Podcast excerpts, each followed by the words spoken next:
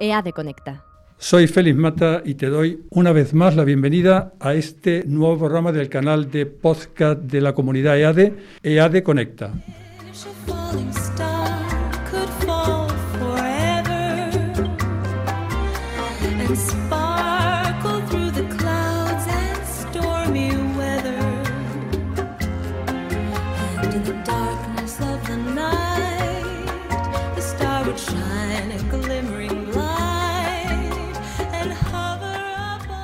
¿Son los clientes cada día más exigentes y dan por sentado que la calidad es lo mínimo que deben recibir?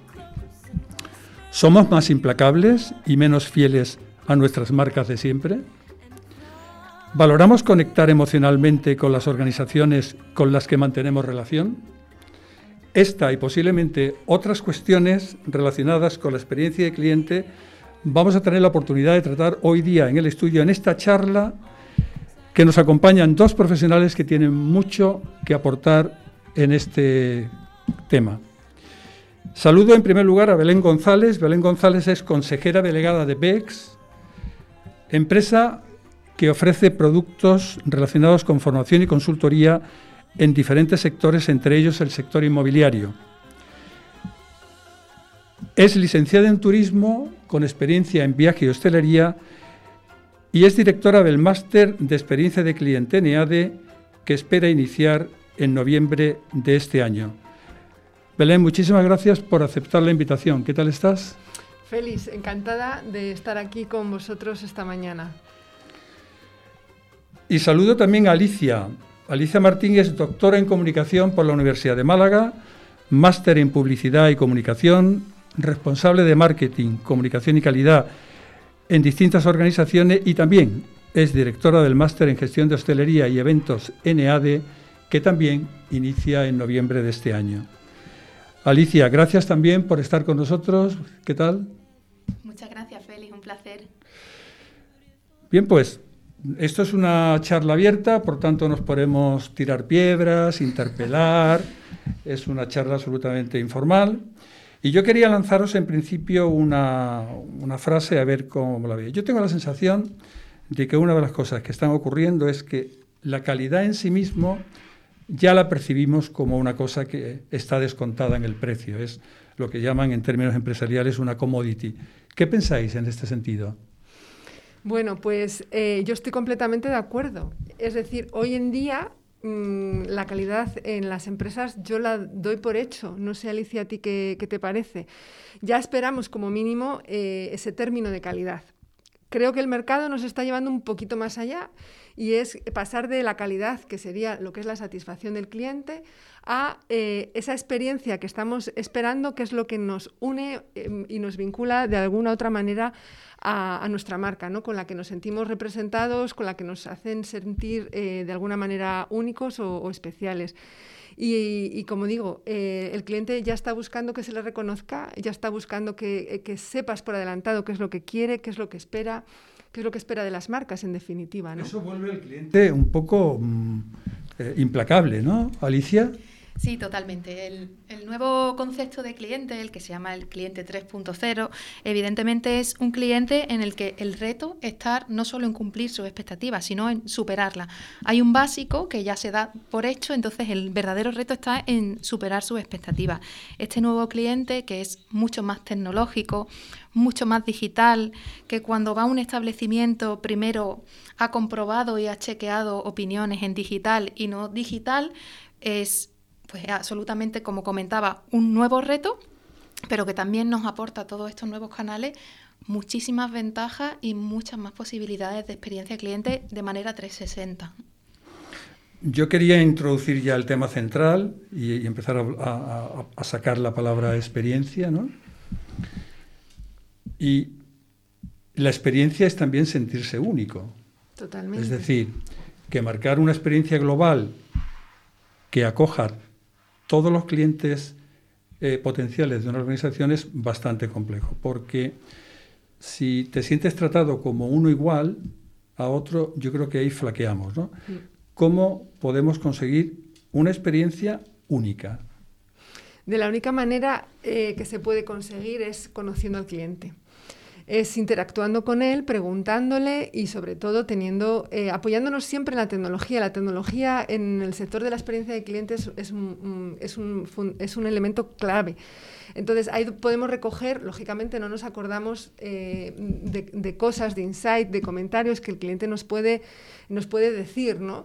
Entonces em, la tecnología nos ayuda a registrarlo, nos ayuda a que sepamos en cada momento lo que vive, cómo, en qué, dónde está interactuando en qué canal está interactuando con nosotros, si lo hace a través de la página web y dónde, si lo hace de manera presencial en tienda eh, y cómo. Y, después, sobre todo, antes y después de esa interacción. ¿no? Eh, el cliente no es solamente el que me consume, ni el que entra en mi página web, es el que, el que necesita algo de mí. ¿Y por qué me encuentra a mí y por qué recurre a mí? La compra al final, perdona Félix, em, es, es, casi lo de menos. ¿no?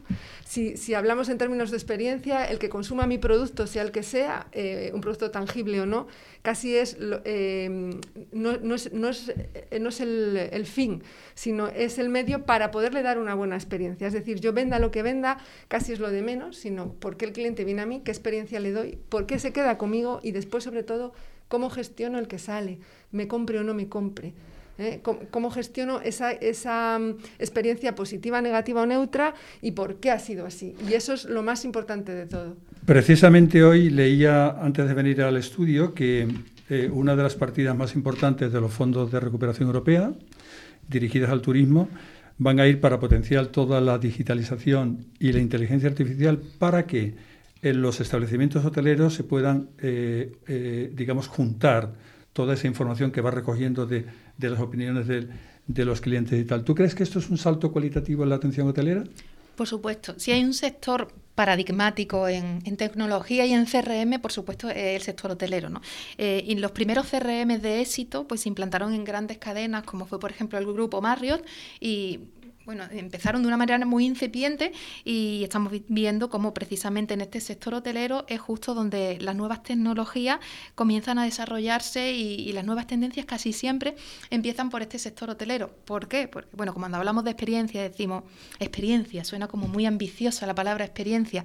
Al final experiencia es cualquier pequeña cosa, cualquier pequeña interacción que tenemos con con el cliente. No tenemos que tenerle miedo a la palabra experiencia, que a veces suena tan ambiciosa, pero experiencia es cualquier pequeña interacción que tenemos con el cliente y al final cada vez más tendente a la fidelización. Al final, experiencia de cliente va muy de la mano con fidelización de cliente. Está cada vez más demostrado que es entre 7 y 10 veces más costoso captar un cliente nuevo que fidelizarlo y todos los caminos llevan a la fidelización. Y si hay un sector que trabaja en fidelizar, es el hotelero. Y las herramientas tecnológicas nos ayudan muchísimo en esa fidelización, en conocer cada vez más al cliente en mayor detalle y sobre todo de una manera muy personalizada.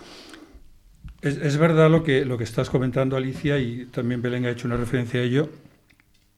A mí una cosa que siempre me ha, me ha interesado en, en este tipo de situaciones es lo, lo, que llaman algunos gurús los momentos de la verdad. ¿no? Es decir, hay momentos donde la organización no puede fallar. Claro. Yo que vengo del sector sanitario, esto quizás es muy sensible, ¿no? Pero es verdad que a veces la, experiencia, ahora volvemos a, entrar en el tema emocional, se produce no tanto por lo que tú recibes, sino por lo que tú sabes que ellos no están dispuestos a fallar. ¿no? Sí, eso es así. Hay una distinción en términos de experiencia, una cosa es un momento y otra cosa es una interacción. La interacción es cuando el cliente está como la propia palabra indica, interactuando contigo a través de cualquier plataforma o cualquier punto de contacto, y otra es el momento. El momento es cuando el cliente está pensando en tu marca y en lo que tú prometes como marca. Ahí no está igual está en su casa, en el sofá de su casa o en la playa, no lo sabemos, pero está pensando en ti lo que tú has prometido está generando en él em, una expectativa. Y después cuando ya interactúa contigo, está esperando a ver si la cumples o no o si la estás superando. Entonces, efectivamente, como tú bien dices, ahí eh, se distingue eso, el momento de la verdad, que efectivamente existe, pero es cuando interactúas eh, eh, como marca con el cliente. Pero el momento es la, el, el, recuerdo que dejas en la mente del cliente, ¿no? Y, por qué te, y, ese recuerdo es el que va a hacer que después compre o no te compre. Dejarme que haga una provocación. Adelante. Es decir, el vínculo emocional es obvio. Se produce un vínculo emocional y ese vínculo emocional muchas empresas eh, la están aprovechando un poco para introducir este esto que estamos hablando. Pero ¿no hay un riesgo de que una emoción positiva, esplendorosa, magnífica, enmascare un fallo en la calidad del producto o del servicio? No sé si me he expresado bien. Es decir, yo puedo percibir desde un punto de vista emocional que me atienden, que son simpáticos, que hay ese hecho diferencial que me lanza a decir esta es mi casa, todo eso, ¿no? Pero después la calidad no es tan buena. Pero como ya me tienen engatusado desde un punto de vista emocional, a lo mejor pierdo de vista que la calidad que me están dando no es la, no es la que toca. Claro. ¿Pensáis que eso puede ocurrir? perdona, Alicia. Eh, yo creo que puede ocurrir y ocurre, de hecho. Em, pero yo pienso como, como, consumidora, que somos todos, o como cliente, que realmente eh, perdonamos esa falta de calidad o ese error o esa, esa falta de detalle en, en el que nos está eh, dando ese servicio o nos está entregando ese producto si somos capaces de suplirlo con lo que tú estás diciendo. No yo no lo llamaría enmascarar de ninguna manera. Es realmente el, el, proveedor o, o, la empresa se equivoca conmigo como cliente, sí, y yo lo, como, como cliente lo acepto, sí si tú luego me estás supliendo emocionalmente con algo, realmente, eh, como he dicho antes, la entrega y el producto del servicio pasa a un segundo plano. No sé, Alicia, si tú estás de acuerdo con lo que digo. Justo, justo iba a comentar lo mismo, ¿no? Actualmente se entiende que ya todos somos empresas de servicio, ya no se venden productos, vendemos servicios. Da igual el producto que tengas, al final vendemos el servicio. Podemos perdonar algún fallo incluso en el producto, que podría considerarse como más grave, pero no somos capaces de perdonar un mal servicio. Entonces, quizás la balanza está ahí, en que cada vez más vendemos servicios mm. y, somos capaces de, perdonar ciertas cosas que a nivel servicio no lo perdonamos. Hmm, I'm gonna get you on a slow boat to China. Walk to myself alone. Get you and keep you in my arms. Pequeños detalles. Los pequeños detalles, eh, lo hemos comentado, alguna de los dos habéis hecho una referencia. Yo recuerdo una, experiencia que hubo en Estados Unidos, creo que fue en Nueva York, un restaurante que hizo un, eh, un intento de valorar cómo podían incrementar el nivel de propinas. Y de ahí surge, yo esto lo leía, no lo sabía, el hecho de los caramelitos y los bombones en la cuenta. ¿no? Empezaron unos camareros hacían esto, otros no lo hacían. ¿no? Y entonces los camareros que lo hacían, pues vieron incrementado sus propinas en un porcentaje relevante. Los pequeños detalles también cuentan, ¿no? Los pequeños detalles te hacen grande. Esa es la frase de cabecera. Los pequeños detalles te hacen grande. Eh, lo que tú dices de los caramelos, eh, efectivamente se, hizo, se testó y, aumentaba ¿no? el, incremento de las propinas. ¿Qué ocurre? Que en el momento que alguien lo hace, te copia. Y ahora ya lo hacen todos los restaurantes, con lo cual se convierte en un commodity. Es decir, ya... Bueno, esa es la pelea continua, por la innovación y el crecimiento. ¿no? Claro, entonces, ¿qué ocurre ahora? Pues eh, que, que ahora si tú vas a un restaurante, pagas la cuenta y no te dejan un caramelo, te mosqueas porque ya lo estás dando por hecho. Lo das por descontado. Exacto. Entonces, la experiencia del cliente eh, actúa como una onda expansiva y, al final cualquier pequeña acción que hacemos, en una semana, 10 días, un mes, un plazo X, depende, depende de la acción que sea, pasa a ser un commodity. Por eso la experiencia del cliente coge fuerza. Es decir, el feedback, el feedback constante del cliente, saber lo que necesita en cada momento y adecuarte continuamente y casi diariamente a esa necesidad del cliente es lo que hace que tu empresa tenga una ventaja competitiva exponencial en el tiempo.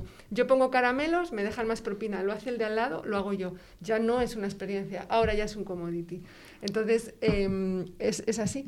Es cierto que, estamos criando clientes con sentido. Estamos mimando tanto al cliente que son cada día lo, bueno, evidentemente el centro de todo es el cliente cada vez más, ¿no? Pero es cierto que estamos criando unos clientes cada vez más consentidos, más mimados, pero eso también es una ventaja enorme porque son nuestros principales prescriptores para todo. Cuando hemos hablado del digital, de que el nuevo cliente está mucho más informado, mucho más tecnológico, mucho más exigente, pero a su vez, si lo hacemos bien, si lo sorprendemos, si superamos las expectativas, también todo el digital está para ayudarnos y se convierten en nuestros grandes altavoces, por ejemplo, en redes sociales o en esas eh, queridas y odiadas estrellitas, ¿no? Que, nos llevan tanto de cabeza, eh, esos comentarios positivos, TripAdvisor, redes sociales, Facebook, todo esto, si lo hacemos bien, si somos capaces de superar las expectativas del cliente, los nuevos formatos digitales nos permiten un altavoz enorme para nuestros clientes. Tú date cuenta, Alicia, que antes posicionábamos una empresa con campañas de marketing y hoy posicionamos una empresa con comentarios en el TripAdvisor o con las estrellitas. Si tú vas a un establecimiento por primera vez, eh, no, no, no, recuerdas tanto la campaña de marketing, sino a ver qué comentarios hay. Entonces, por eso coge tanta fuerza saber lo que el, saber lo que el cliente espera de ti y sobre todo satisfacerle para conseguir esas ansiadas o, como dice Alicia odiadas estrellitas o caritas me gustaría centrarme ahora en, el tema de las organizaciones y las empresas ¿no? hemos la primera parte hemos enfocado desde un punto de vista de cliente ahora centrémonos en las empresas.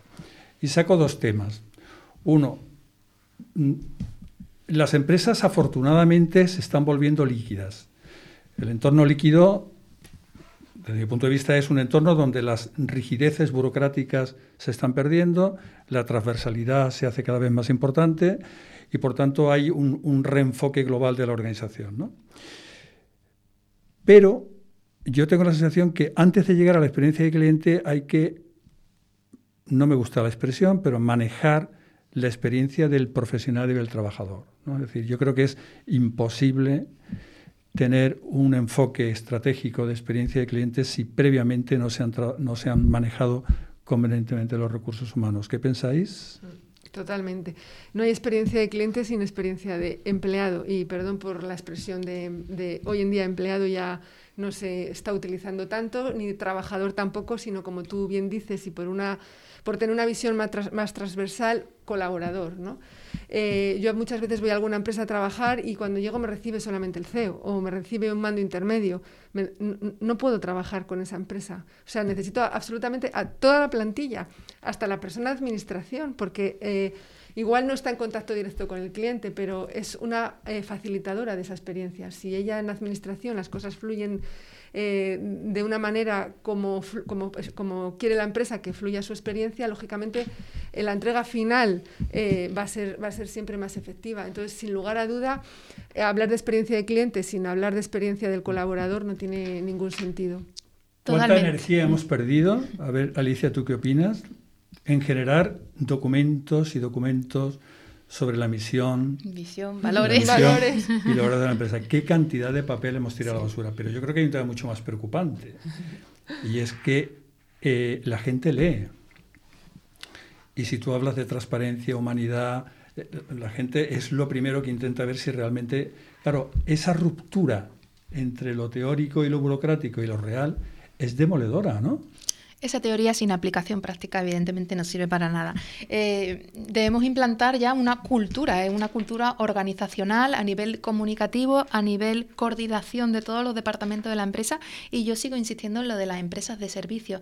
Todas las empresas deben inculcar a sus empleados, da igual el departamento en el que trabajen, que somos empresas de servicio. Somos empresas de servicio integral, cualquier tipo de empresa. Y eso debe implantarse, es complejo, es evidente que en muchos casos en empresas tradicionales significa un vuelco muy importante a, la forma de trabajar, pero hablamos de algo cultural y pues no queda otra. Las empresas las que no lo han hecho tienen que adaptarse rápidamente porque si no rápidamente le, van a adelantar. Esa cultura debe estar implantada en, mm. cualquier ámbito de la organización, independientemente de que cada vez más estamos viendo departamentos de calidad, de experiencia de cliente en las empresas. Independientemente de esto, toda la empresa tiene que estar involucrada porque todos aportamos calidad. Somos como hablábamos la cadena de valor, ¿no? Esta de mm. Porter, en la que cada uno aportamos nuestro valor de calidad. Voy a hacer algo arriesgado. Yo creo que es un error que haya un departamento de experiencia de cliente. No debe. Uy, Belén. claro, no debe. O sea, yo creo que eso, eso es encasillar una vez más no debe. criterios que son estratégicos. Claro, no, eh, eh, es y aquí tengo que defenderlo yo. El, eh, comentario te ha gustado. Me, ha gustado y, ha sido necesario, necesario. Había que entrar ahí. Claro. a ver, yo primero quiero añadir a lo que habéis dicho antes del tema de Hoy se me ha ido el santo al cielo. quería añadir a lo que ha dicho Alicia eh, mm, de, la pregunta eh, anterior. Se me acaba de, la cultura organizacional. De la cultura organizacional, perdón. Que, que no es que hayamos desperdiciado mucho papel, eh, en, hacer la misión, visión, valores. Yo me atrevo a decir que hemos copiado mucho al, que teníamos enfrente, porque cuando hacíamos, venga, vamos a hacer la página web, el boom de la, de la estrategia digital, ¿Qué misión, visión, valores ponemos? Que lo pone todo el mundo, no lo sé, cópiala y que parece que funciona bien. Entonces, no me preocupa tanto em, eh, haber, hecho eh, estudios y trabajos sobre los valores de la empresa, que es como se debería hacer, sino el copia-pega del de al lado. Mm. Eso por un lado. Y por otro lado, la cultura, y si me permites el, matiz, em, Alicia, eh, va a cambiar continuamente. Como decía Félix, estamos en entornos líquidos. La cultura de mi empresa de hoy no va a ser la misma que la cultura de la empresa dentro de un año, ni de seis meses, ni de cinco. Lo primero porque la gente que forma la empresa cambia. Y como cambia la cultura, como cambia la gente y las personas que la conforman, cambian los valores. Entonces, la cultura vuelve a modificarse. Estamos llegando al final del, tiempo, pero no, no, quisiera yo que saliéramos de aquí, eh, que saliéramos de aquí sin que le dedicáramos unos minutos a vuestros programas. ¿no? Empecemos por, por, el nuevo, ¿no? Porque Alicia después contará que lleva por, vas por tu tercera, Esta es la tercera edición, Pero tú, Belén, intentas inaugurarlo en noviembre de este año, ¿no? Darnos unas pinceladas que, que, mm, ¿por qué elegiría yo tu máster? No intento inaugurarlo, lo voy a inaugurar. Feliz. Sí, porque realmente yo siento que hay una necesidad, y ya te contesto a la pregunta, eh, enorme, porque las empresas saben y tienen ese gusanillo o, tienen algo eh, eh, que les, em, que, les que, saben que tienen que implantar, no saben muy bien qué, no les saben poner nombre, saben que en calidad se han quedado, ya están en, un, en términos de calidad y de em, muy altos, eh, todo eso lo, lo tienen contemplado y saben que tienen que dar un paso más allá. Con lo cual, ese paso es la experiencia de cliente. En el momento que lo, que lo encuentren y lo den forma y lo pongan nombre, van a estar haciendo el máster. Em, es la única ventaja competitiva que hemos dicho que existe ahora mismo en el mercado y la única ventaja sostenible. Todas, la única forma de diferenciarte la competencia es eh, superando las expectativas de tu cliente. Y todos esos términos pues, los abordaremos en el máster. Eh, yo, como bien sabes, soy palentina, eh, llevo aquí muy poquito tiempo y realmente me siento con el propósito de hacer que la Costa del Sol, que en Málaga y que sus empresarios apuesten por la experiencia como valor diferencial. Y, ahora tienen una oportunidad tremenda en EAD para, para, poderlo hacer, desarrollar y yo estaré encantada de recibirles en mi máster. Seguro que va a ser así. Alicia, tú vas, te diriges a la tercera edición. Sí. Dinos en, en unas palabras cuáles son las claves de tu programa y, y, por qué lo elegiría también. ¿no? Muy bien. Pues ya en esta segunda edición, lo que fue la primera que yo lo dirigí, le dimos un giro porque el máster es gestión hotelera y eventos, organización de eventos. Entonces le dimos ya un giro 50-50, que tuviera el mismo peso la gestión hotelera que la organización de eventos. Entendemos que es igual de importante y no existía un máster que compaginara los dos sectores, no solo los eventos dentro de hoteles, sino organización de eventos de manera integral. No existía ningún máster que, compaginara ambos conceptos y sin embargo sí que era bastante demandado. Entonces tratamos la gestión hotelera de manera integral de todos los departamentos y la parte de organización de eventos también desde diferentes áreas, de cualquier tipo de evento, deportivos, festivales, culturales, etcétera. Y todo, además lo fundamental es que eh, los docentes son profesionales del sector, directores de hoteles, directores de empresas organizadoras de eventos, es absolutamente práctico y siempre estamos fuera, como le digo a los alumnos, siempre estamos de excursión. Cada semana mm, la sesión es en un hotel diferente, con un director distinto que nos cuenta su experiencia o en una empresa organizadora de eventos. Es absolutamente práctico. Todos nuestros alumnos se encuentran en activo, todos están haciendo prácticas o trabajando a pesar de que, bueno, que este año ha sido un, tanto complejo con la situación, pero esto no deja más, mm, como nos afirman los propios directores de hoteles, esto ha sido como una pausa para volver con más fuerza. El sector hotelero no, no para de invertir en la costa, los eventos no paran de crecer y es una apuesta de presente y de futuro segura. Pues yo os animo, estimados amigos, a que entren en la página web de la escuela www eh, y ahí van a encontrar toda la información de estos dos eh, eh, magníficos programas que iniciaremos en breve. Y antes de acabar, y relacionado con el tema central de esta charla, ¿queréis aportar un último comentario, Belén? Mm, yo daros las gracias, más que un comentario, un agradecimiento ¿no? por, por recibirme como lo habéis hecho en, en EAD por apostar por, por algo, eh, por, por, alguna una formación como esta, que ahora mismo está tan en, auge. Eh, es un, una figura muy demandada por todas las organizaciones y me he sentido como en casa desde el primer momento. Alicia la conocí hace unos meses, a ti hace casi unos días, ¿no? Y, y, me siento parte de esta comunidad y creo que todos los alumnos que, que lo cursen se van a nutrir de, de esta gran familia ¿no? que, que, somos en EADE. Así que daros las gracias ante todo. Alicia. Pues nada, daros las gracias a los dos, a, a Félix por la invitación, a Belén por compartir conmigo todos sus conocimientos sobre experiencia de cliente. Además, creo que su máster y el mío se complementan muy, muy bien y que vamos a establecer muchísima sinergia y que, bueno, que esto es un camino en crecimiento en ambas industrias que, que iremos viendo. Seguro. Bueno, pues Alicia, Belén, Belén y Alicia, muchísimas gracias por aceptar la invitación. Ha sido una charla abierta y, y tremendamente agradable para mí. Y gracias de nuevo y feliz proyecto y feliz curso. Gracias a ti. Muchas feliz. gracias. There's such a lot of world to see.